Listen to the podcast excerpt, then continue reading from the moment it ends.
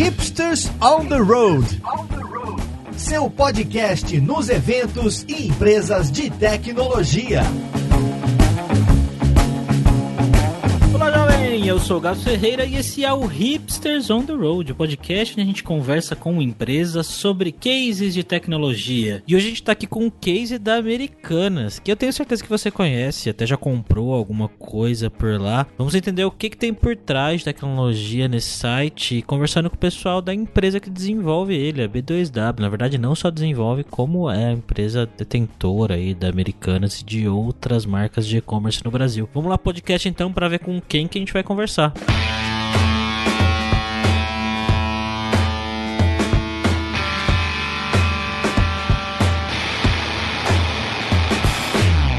Conversa de hoje a gente está aqui com o Guilherme Vale, que é especialista de infra na B2W. Como é que você está, Guilherme? E aí, tudo jóia, pessoal? Muito prazer. E estamos também com o Rafael Cubelo, que é especialista de desenvolvimento e arquitetura na B2W. Beleza, Rafael? Belezinha, tudo certo, pessoal? Cabelo. Para fechar o time da B2W, a gente está aqui com o João Faria, que também é especialista em desenvolvimento e arquitetura na B2W. Beleza? Beleza. Fala aí, galera. Prazer. Bom, gente, eu já falei ali no, no, no, início do podcast, né, que a gente vai falar de um case aqui da Americanas, mas que por trás das Americanas existe uma outra empresa chamada B2W e eu conheço a B2W já há bastante tempo, conheço o trabalho de vocês, mas tem muita gente que não conhece. Então eu gostaria que vocês contassem um pouco sobre a B2W, quem são vocês, o que é que vocês fazem aí. Então, vamos lá. Ela surge em 99, né, com a fusão dos dois pioneiros aí no e-commerce do Brasil, que é Americanas.com e do Submarino. É, alguns anos depois a gente adquiriu o Shoptime, nos tornando aí a maior plataforma de e-commerce do Brasil. É, com a evolução da nossa estrutura, né, e do e-commerce como um todo, a gente sai da venda direta e vai também para o marketplace, né, onde hoje o nosso desafio é conectar clientes, né, e vendedores e entregar o melhor serviço para ambos, né? Certo. Então, vocês estão por trás das plataformas de grandes e-commerces do Brasil. É isso. Isso aí. Se a gente for falar em números, né? É, hum. A gente pode falar aí de 21 milhões de clientes ativos e um sortimento de, no, no mínimo, 90 milhões de itens no site, né? Caramba. Porque esse número foi levantado duas semanas atrás e cada vez está entrando mais itens. Caramba, gente. Eu acho, eu acho... Eu fico imaginando como que deve ser o trabalho de vocês no dia a dia e, e, e assim, antes a gente até entrar nos cases técnicos, eu até queria dar parabéns para vocês, porque eu sei que desenvolver um site, um site, desenvolver um site, né, que criar uma aplicação desse tamanho que suporta essa quantidade de usuários realmente é algo muito louvável. Bom, pessoal, e a gente vai falar aqui sobre um case aí de Kubernetes e microserviços, né? Eu queria entender por que é que vocês decidiram começar a utilizar microserviços entre americanas, quando que isso começou e, e, e por que? Vocês puderem dar um, um resuminho dessa história aí? Eu entro na B2W em 2013, em novembro, e já participo da minha primeira Black Friday. Infelizmente, eu chego lá no dia seguinte, é, vejo meu gerente e meu líder sentados olhando pro computador com uma cara de que claramente, né, não deu certo. Né? A nossa infra, a gente tinha. Chegamos à conclusão que a nossa infra deu já tudo que tinha que dar. Né? A gente estava rodando no ambiente WebLogic, né, onde é que a gente escalava verticalmente, e no monolito. Com isso, a gente tinha dois,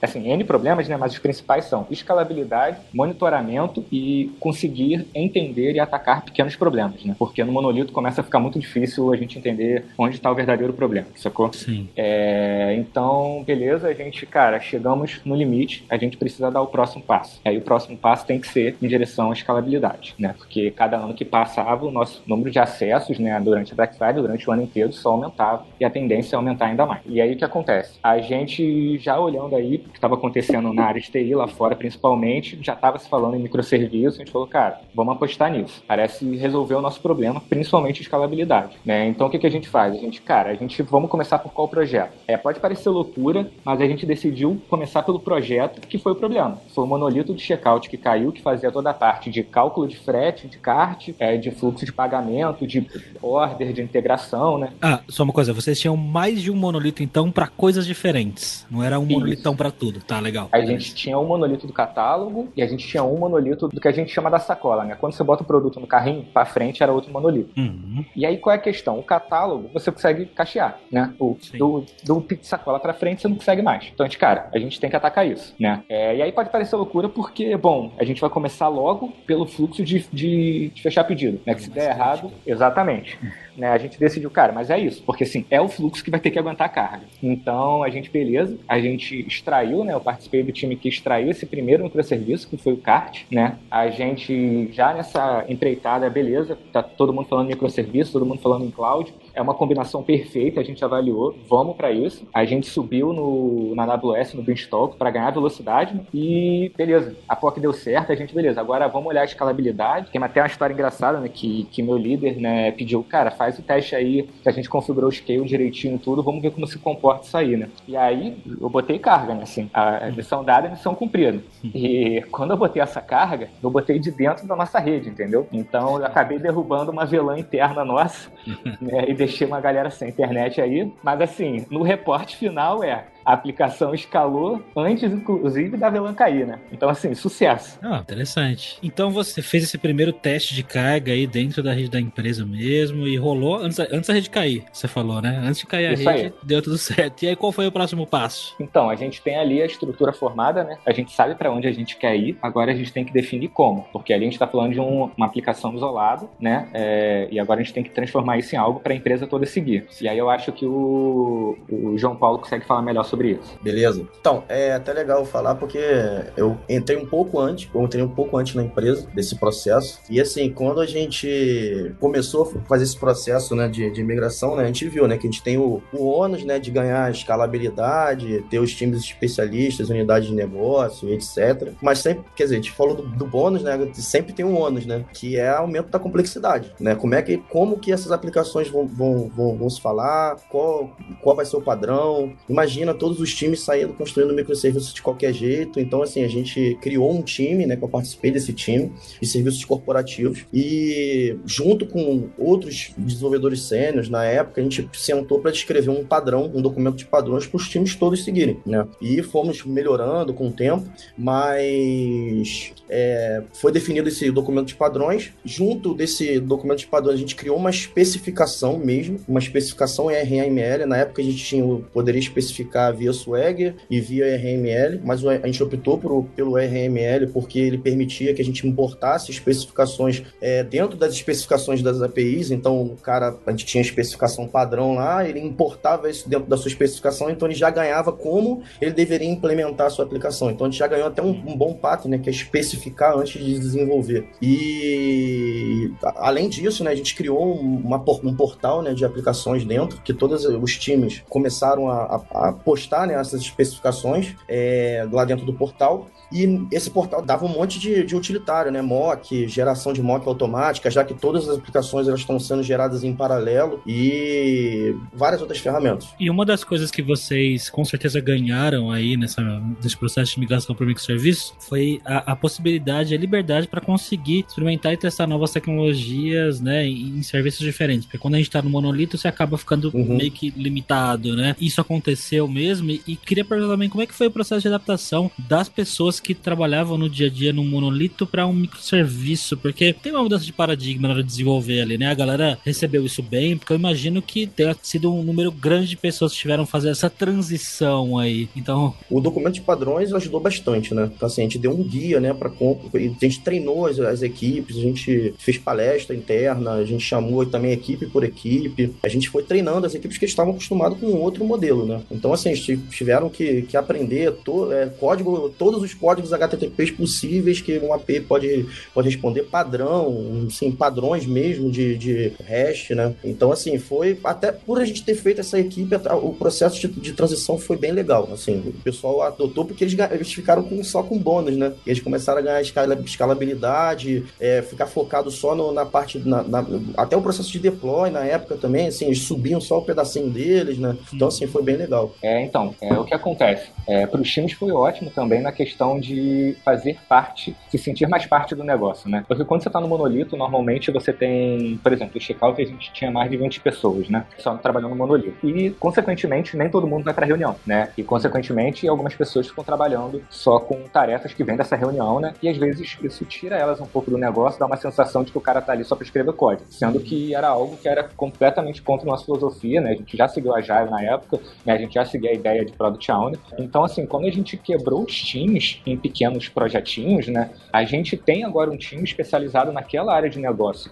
Então, o cara vai para reunião com o time de negócio, o cara prepara pro, a aplicação para o futuro, para o negócio, aonde ele quer chegar, entendeu? Ele se sente mais parte, ele começa a entender, beleza, é, o negócio precisa de quais métricas, qual mais, o que é mais importante para vocês agora, entendeu? Então, assim, e ele pode, por exemplo, em casos, inclusive de erros, né, ou de problemas, o cara consegue atuar melhor, né? Ele sabe onde é o calo da empresa, sabe é? Ele sabe o que vai dar mais prejuízo, por exemplo, num cenário onde é que a gente tem N APIs dando problema e a gente tem um fallback ali, um failover, sabe? Qual acionar, qual utilizar, entendeu? Entendi, entendi. E a questão das linguagens, da variedade de linguagens, isso começou mesmo esse movimento com força? Vocês têm um ambiente plural de linguagens aí hoje em dia? Sim, eu acho que o exemplo mais legal que a gente tem nisso foi do Stock, né? É, porque foi lá atrás, né? Foi lá, tem acho que é uns quatro anos, pelo menos, né? Quando a gente, quando eu falei que a gente quebrou o microserviço, eu falei que a gente tinha um problema de escalabilidade, né? Da aplicação. Só que a gente também tinha um problema de banco, né? A gente usava o Oracle na época e, além de ser caro, ele estava dando um problema muito grande pra gente, que era como escalar, né? Porque escalar vertical, tudo isso, então assim, a gente estava no limite, né? Então, a gente, beleza, é, vamos atacar agora que a gente tinha o, o microserviço de estoque com um time, é, eu estava na época nesse time, né? Então, assim, com um time que estava especializado na área de negócio, a gente sabia onde a gente podia errar, onde a gente não podia errar de jeito nenhum, né? E para onde a gente queria chegar, né? Qual era o futuro que a empresa queria chegar e o que a gente precisaria fazer para aguentar aquilo. Então a gente, beleza, tinha um esquema de Oracle, com uma PROC que entrega, é, integrava tanto o RP com o Oracle, né, dos novos produtos, subida de produtos no site, e tinha nossa aplicação em Java. A gente, cara, começamos a fazer vários testes, a gente chegou, pô, o que vai atender a gente é uma combinação do Cassandra com Java, né, que é um banco que deu muito certo pra gente, a gente usa até hoje, né, e beleza, e como é que a gente faz agora com a integração da subida, né, com a troca dessa PROC? A gente já entrou com o Golang pela capacidade, pela simplicidade de fazer toda a parte de, de integração com Kafka, né, e entramos com o Kafka também para fazer a parte dessa de mensageria. Então, assim, a gente saiu de um monolito, por exemplo, que tinha Java rodando WebLogic para vários microserviços, vários deles em Java, e, no, por exemplo, no caso de estoque, em pouco tempo a gente já tinha o Java, que agora estava com Cassandra, que tinha um ecossistema também do Go recebendo mensagens, passando para o que estava sendo consumido por uma outra parte que populava o Cassandra com as novas subidas de produto. Muito legal, muito legal. E, e gente, e para operar essas centenas de microserviços vocês foram quebrando e desenvolvendo aí. Vocês tinham comentado comigo que vocês começaram a usar uma ferramenta chamada AWS Beanstalk, que eu particularmente não conheço, mas eu imagino que seja uma alternativa ao Kubernetes, né? A, a uma ferramenta de orquestração, é isso mesmo? Hum, nem tanto. Na verdade, o, o, Beanstalk ele está muito mais próximo do Heroku, né? Hum, é, tá. Entendeu? Você tem ali a sua aplicação, você coloca, ele te dá uma série de facilidades para você subir ela rápido, né? Só que no final das contas ele está subindo no EC2, mas ele assim, ele é bem, ele é bem é, atracado né, ali na, no environment da AWS. Né? Quando você tenta fazer qualquer coisa fora da AWS, você já está meio que lutando contra ele. É assim, o benefício que a gente teve né, foi que a gente usou durante um bom tempo do Stalk, foi, cara, a gente precisa de velocidade. Né? A gente, assim, não pode parar. A gente precisa botar isso em produção e a gente acreditava que a cloud já era o, o futuro. Né? Então a gente saiu migrando para o Bistalk, né? E uma vez que as aplicações estavam lá, a gente começou a pegar o que seria assim, beleza, o que não está atendendo a gente. É, um dos casos era escala. A nossa escala, cada ano faz ano, ela tem que ser maior, porque o nosso volume está crescendo absurdamente de clientes, tudo isso, né? Na pandemia, principalmente, por exemplo. E a gente começou a pegar alguns problemas, por exemplo, como eu falei, ela sobe numa, numa EC2, então tem tempo de startup, é, integração com outras ferramentas, a gente queria minimizar ao máximo o vendor lock-in, né? Então, a gente, por exemplo, se queria botar uma coleta de log, tinha que colocar na mesma EC2 que estava a aplicação, então disputava recurso, né? O monitoramento também ficava complexo, a gente tinha que botar também o cara que coletasse métricas ali dentro para enviar para fora. Né? E fora outros probleminhas que a gente pegou chatos, a gente já pegou no meio de um role update, o ambiente congelar, né? E a gente ter que, cara, e assim, congelar mesmo, atendendo produção. Aí a gente tinha que ir correndo, subir um novo outro ambiente, a sorte era que assim, era tudo automatizado, mas o tempo de criação de ambiente era em torno de 10 minutos pelo menos, porque ele cria um load balance, ele cria tudo isso. Então, assim, 10 minutos com ambiente de produção ali, você rezando para a carga não aumentar, porque não tem como o autoscale intrigar é assim, é um teste de coração, assim, é um teste de coração. Então a gente falou, cara, a gente tá ficando velho, não dá mais para ser assim, porque a gente não tem coração para isso não. É, caramba. E parece que vocês estruturaram um PaaS aí, um Product as a Service internamente. Para que que foi isso? Você pode contar um pouquinho mais aí, Guilherme? Você que esteve envolvido nesse processo?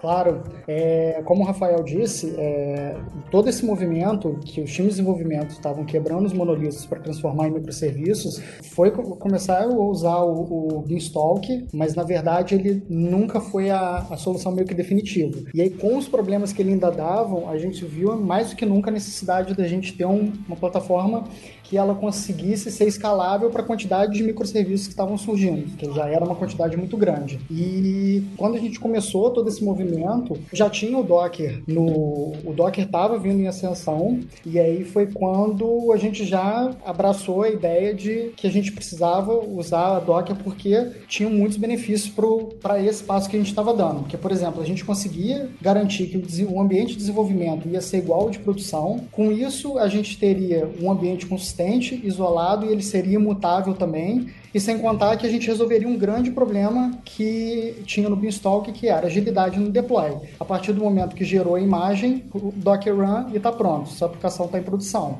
Só que a gente precisava de conseguir escalar essa solução. E foi quando a gente olhou para o Mesos e Marathon. Que o Mesos é um, um, um, um task manager e o Marathon é um framework para o Mesos para rodar container. E aí com isso, com essa solução, a gente conseguiu dar transparência para todos os nossos desenvolvedores, no sentido de que vou mandar fazer um deploy. Não importa em qual EC2 que ele caiu, qual que é o IP da, da máquina, como vou coletar meu log, como vou monitorar, mandou o deploy, entrou dentro da plataforma, a aplicação está rodando. É, no início, a gente tinha também o nosso data center on-premise, e nesse movimento de quebrar microserviços, a gente começou a ir para cloud. Então a gente conseguiu fazer essa plataforma ser multi-DC também. A gente rodava ela tanto em, em on-premise como no cloud também. Isso tudo de forma é, transparente. Em volta dessa caixa, a gente conseguiu construir todo um ferramental em volta, porque, por exemplo, os desenvolvedores sempre estiveram é, é, acostumados a ter um portal e interagir no nosso CI com, com o CLI da AWS ou com a própria API, e a gente não poderia simplesmente migrar para uma plataforma e tirar isso. Então a gente tinha que dar, dar meios para isso continuar, para a gente não fazer o desenvolvedor perder algo que ele já tinha. Então a gente construiu um portal que era da plataforma. A gente construiu um CLI também para que ele pudesse interagir com a API do Maro, poder fazer o deploy. E nesse CLI tinha nossas regras de negócios para já proteger a aplicação, etc. E também a gente construiu toda uma camada HTTP em volta dessa plataforma para poder atender é, os milhares de containers que a gente tinha e milhões de requests. Então a gente desenvolveu é, um Service Discovery para as aplicações que eram deployadas. Então, na verdade, é, o time deployava a aplicação. Então, na verdade, o nosso Service Discovery já pegava os IPs e ports para poder automaticamente já integrar com, já atender a produção. E desenvolvemos o nosso ferramental de cache interno, o nosso Layer 7, tudo muito bem integrado. Só que com isso vieram alguns problemas, porque o que acontece? A gente passou a ter clusters muito grandes e, e com muitos containers é, rodando, milhares, centenas de nodes e a gente começou a ter um pouco, sofrer com um pouco de sobrecarga. Hum. E isso foi um problema para a gente em relação a integrar novas funcionalidades, porque muitos dos projetos que a gente olhava pronto no open source para a gente conseguir integrar no cluster não conseguia atender o nosso volume. Quando a gente instalava e ia validar, havia uma sobrecarga muito grande, porque eram realmente clusters muito grandes. A gente está falando de clusters com, com 5 ou 6 mil containers ou mais Caramba. até, e centenas de nodes mesmo. E aí a gente começou a bater em alguns problemas desse, e um deles era, por exemplo, o outscale de container e de nodes. É, nós chegamos a olhar um projeto, a gente tentou implantar e a gente não conseguia porque a performance não conseguia escalar uma aplicação é, por causa da quantidade de eventos que ele tinha que ler, etc. Tinha que lidar para poder gerenciar isso tudo. E um dos problemas também era que o número de features que a gente conseguia encontrar para poder adaptar na plataforma era pequeno. Então, ou seja, a gente tinha que fazer muita coisa internamente. E aí acabou que a gente tinha um clusters gigantes, várias ferramentas feitas por nós e uma operação muito grande. E começou a ficar muito complexo para a gente conseguir conseguir orquestrar tudo isso. Então foi quando a gente começou a olhar para outras alternativas. Hum, foi aí que o Kubernetes entrou na vida de vocês. Isso, foi isso mesmo, porque a gente já acompanhava o projeto, na verdade, a gente gostava. A gente viu que nativamente ele já trazia diversas features que a gente queria e que a gente tinha que ficar desenvolvendo dentro de casa também e que a gente não ia conseguir nunca ser ágil, ainda mais pela adoção que a comunidade vinha, vinha tendo no, no projeto do Kubernetes. E aí foi quando o Rafael até, e depois o João Paulo, com outro time, eles resolveram fazer uma POC com Kubernetes, e aí essa POC eles rodaram um fluxo, e esse fluxo passou pela Black Friday. Então, ou seja, a gente conseguiu é, ver funcionando bem, o scaling, todas as features que a gente considerava requisito, e aí foi então que a gente pensou ah, beleza, a gente conseguiu validar a, a, a POC, né? E agora vamos ver como que a gente monta essa arquitetura toda para poder atender todos os times. Que aí a gente ia sair de um cluster pequeno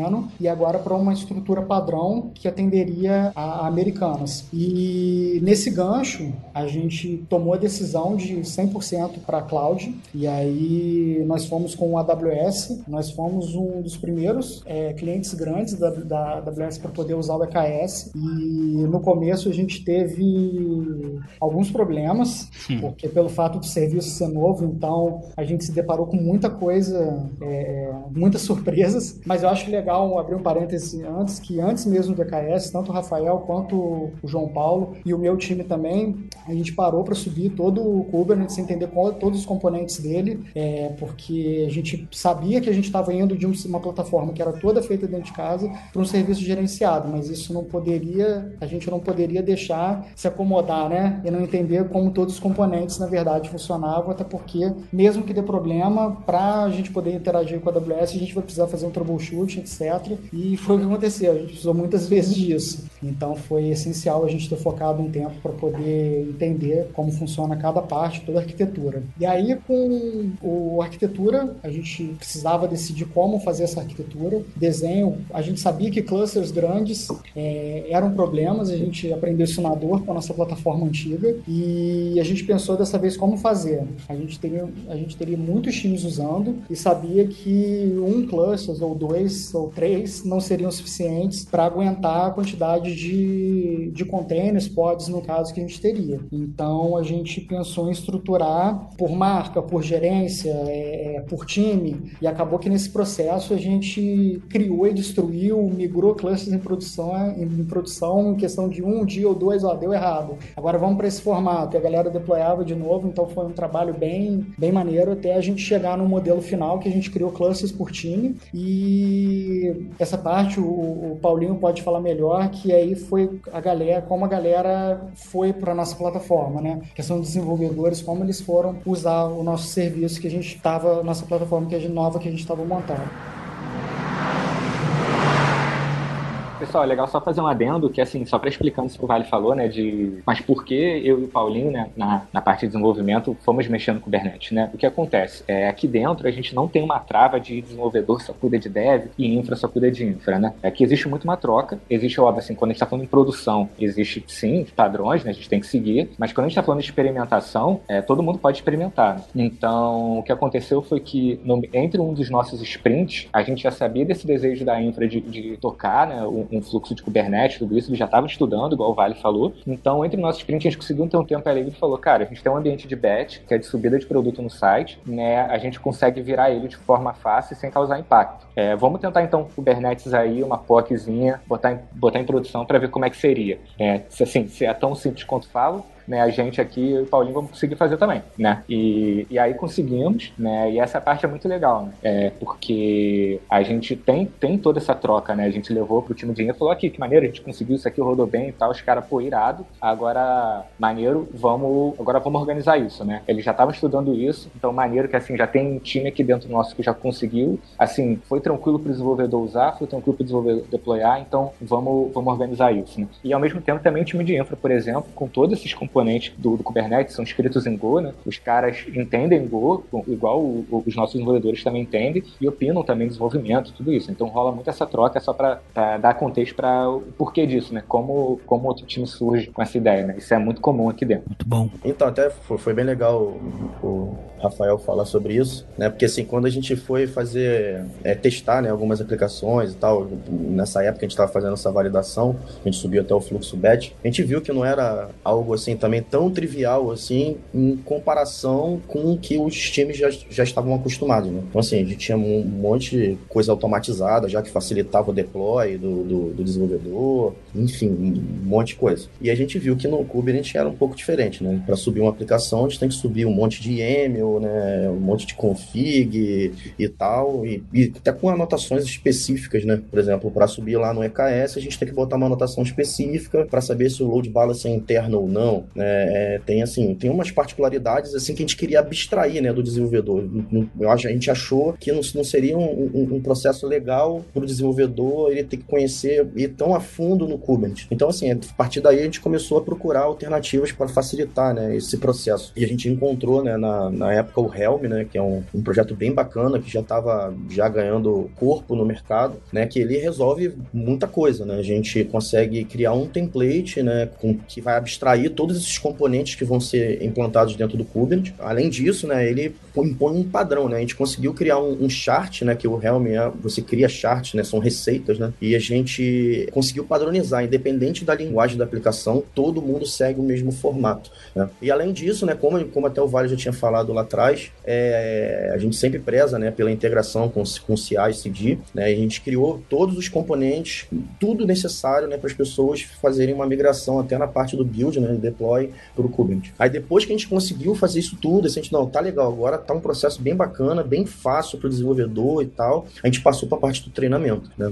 Como já tinha até uma experiência lá atrás, né, com a parte dos serviços corporativos, eu me candidatei assim para ir em time em time, né? A gente fez o mesmo, mesmo trabalho de formiguinha, a gente foi de time em time explicando que a gente tem, a gente, a gente tem essa filosofia assim de querer facilidade e conhecer a fundo como funcionam as coisas. Então a gente fez esse trabalho, a gente foi explicando o que, que, o que, que era o Kubernetes, quais eram os componentes, quais eram os ganhos que os times iam ter, é, as features que a gente teria que desenvolver interno que o, que o Kubernetes já dava pra gente, né? E a gente é, explicando também como é que ia funcionar o CICD e tudo. E assim, os times viram um valor enorme, né? Foi, foi, foi a aceitação foi muito legal. E assim, depois que a gente startou esse projeto, é, startou, assim, os times migraram muito rápido, assim, em questão de dias. Mas em, em paralelo, né, isso aí foi a parte que a gente estava fazendo o treinamento, né? Em paralelo tava o Vale lá, né, tocando, que é a parte também, que é a parte, uma das partes principais, que é a operação. Aí o, o Guilherme Vale aí pode falar melhor pra gente. Como nem tudo são flores, né? A gente, quando terminou de montar todo o desenho, a gente viu que mais um problema. Antes nós tínhamos clusters gigantes, agora nós temos por volta de 50 clusters para operar. É, como que a gente vai conseguir resolver esse desafio de operar, monitorar, da visibilidade, etc. E nessa é, procura por tentar simplificar, nós encontramos o Rancher, que é uma ferramenta é, open source que ela dá, ela unifica essa visibilidade, porque ela é uma ferramenta de gerenciar clusters de Kubernetes. Então, com ela a gente conseguiu unificar toda a nossa autenticação e autorização, a gente conseguiu substituir, de certa forma, o portal onde os nossos desenvolvedores olhavam para o cluster, estados, deployments, pods, etc., por um lugar centralizado também. Então, a gente conseguiu é, é, resolver essa parte. E na parte de observability e monitoramento, a gente também conseguiu investir bastante em Prometheus e a gente colocou cada cluster, a gente tem um Prometheus que ele monitora e a gente conseguiu centralizar toda essa parte dentro do Cortex, que é uma ferramenta que ela unifica, que ela meio que serve para poder clusterizar Prometheus e a gente tem toda uma visibilidade de todos os clusters, tanto de monitoria como de, de operação mesmo em lugares unificados. Então a gente resolveu esse problema. Então quando há necessidade de, de criar um cluster novo, é muito fácil, porque hoje existe uma caixa que a gente já tem provisionado, todo automatizado, que quando é necessário criar um cluster novo, já se integra automaticamente com tudo. Então a gente resolveu esse problema também da, da operação. Boa. E, pessoal, como está o estado hoje de vocês aí? Vocês conseguiram. É, esse, esse processo processo de migração e, e, e, adaptação ele acabou? Vocês estão estáveis? E quais são os próximos passos aí dentro desse ecossistema gigantesco de vocês? É, então, a gente pode dividir os próximos passos em dois, né? Um que já começou, na verdade, no ano passado, por exemplo, foi a fusão né, do, do Rascal, que é um projeto open source nosso, com o time de plataforma, né? É um projeto mais voltado só para a parte técnica, né? Ele, tem, ele não tem regra de negócio. Então, a gente entra no time da plataforma para ter mais devs na infra, né? E ajudar cada vez mais melhorar o processo de automatização. O status atual é 100% rodando no Kubernetes, né? Eu acho que os próximos passos a gente pode dividir em dois. O primeiro passo começou há ano passado, do projeto que eu faço parte, né, que é o Rascal, um projeto completamente técnico, open source. É, a gente fundiu ele com a infraestrutura para levar cada vez mais dev para dentro, né? Inclusive estamos contratando.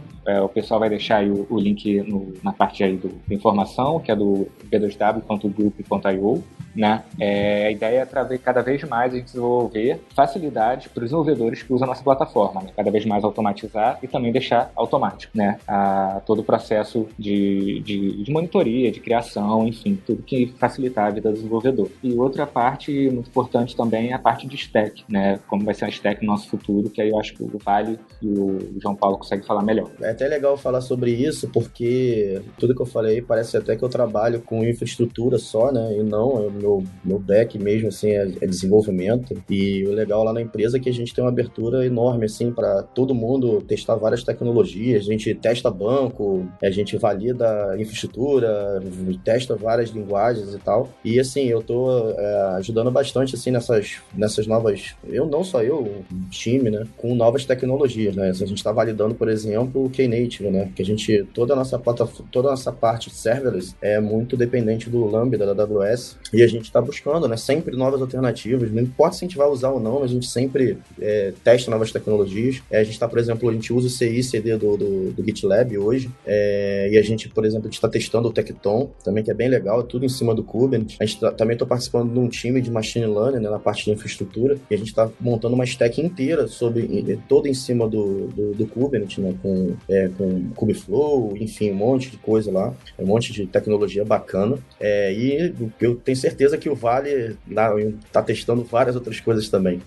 A nossa ideia é sempre evoluir a nossa plataforma, incluir mais features nela para os desenvolvedores, para conseguir fazer com que eles foquem mais no, negócio, mesmo da, da, da plataforma do, do, da marca e deixar todas essas regras de infra com a gente. Inclusive, a gente está investindo forte nesse momento na, na parte de mesh, na parte de Canary, a gente quer entregar taxa B, então, enfim, a gente sempre está em constante evolução dentro do ferramental da, da plataforma. E vocês estão contratando, né, pessoal? Falei um pouco mais sobre isso aí para as pessoas que têm interesse em trabalhar com esse case interessante de vocês. A gente está com bastante vaga aberta, né? A gente tem um planejamento de crescer aí três vezes mais só esse ano. Então, é muito desafio, né? Então, a gente tem aí vaga tanto para o perfil pro pessoal que gosta só de desenvolvimento mais na área técnica mesmo, que é essa parte que eu falei que eu estou atuando agora junto, ajudando o time do Vale, quanto o pessoal que gosta de produto mesmo, quer desenvolver para a parte mais do site, a gente tem carrinho, kart, é, toda a parte de pagamento, catálogo, buy box, né?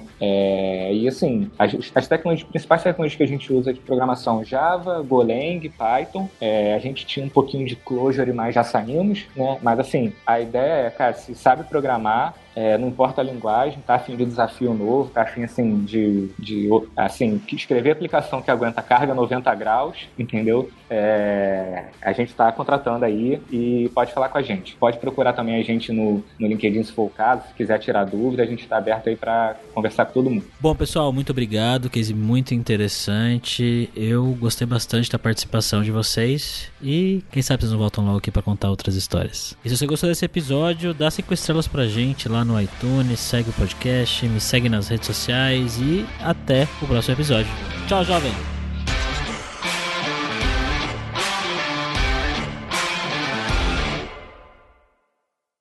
Eu sou Paulo Silveira, CEO da Lura, e tenho um recado para você que escuta o Hipsters on the Road. É, com muito carinho que a gente criou esse podcast. E se você gosta de entender o que está por trás das grandes empresas e as tecnologias que elas usam, eu chamo você para fazer parte do Alura Verso, esse universo de conteúdo que a gente tem criado de podcasts, vídeos e newsletters, que vai fazer você refletir sobre o cenário da tecnologia. Então, são e-mails que unem todos os nerds, hipsters e devs que têm paixão por tecnologia. Totalmente gratuito em alura.com.br barra imersão. Vai lá para ficar atento no que está acontecendo por trás das tecnologias, das empresas, dos gadgets e dos equipamentos que a gente usa. Você ouviu o hipsters.tech, produção e oferecimento alura.com.br, cursos online de tecnologia e Kaelon, ensino e inovação. Edição Radiofobia, podcast e multimídia.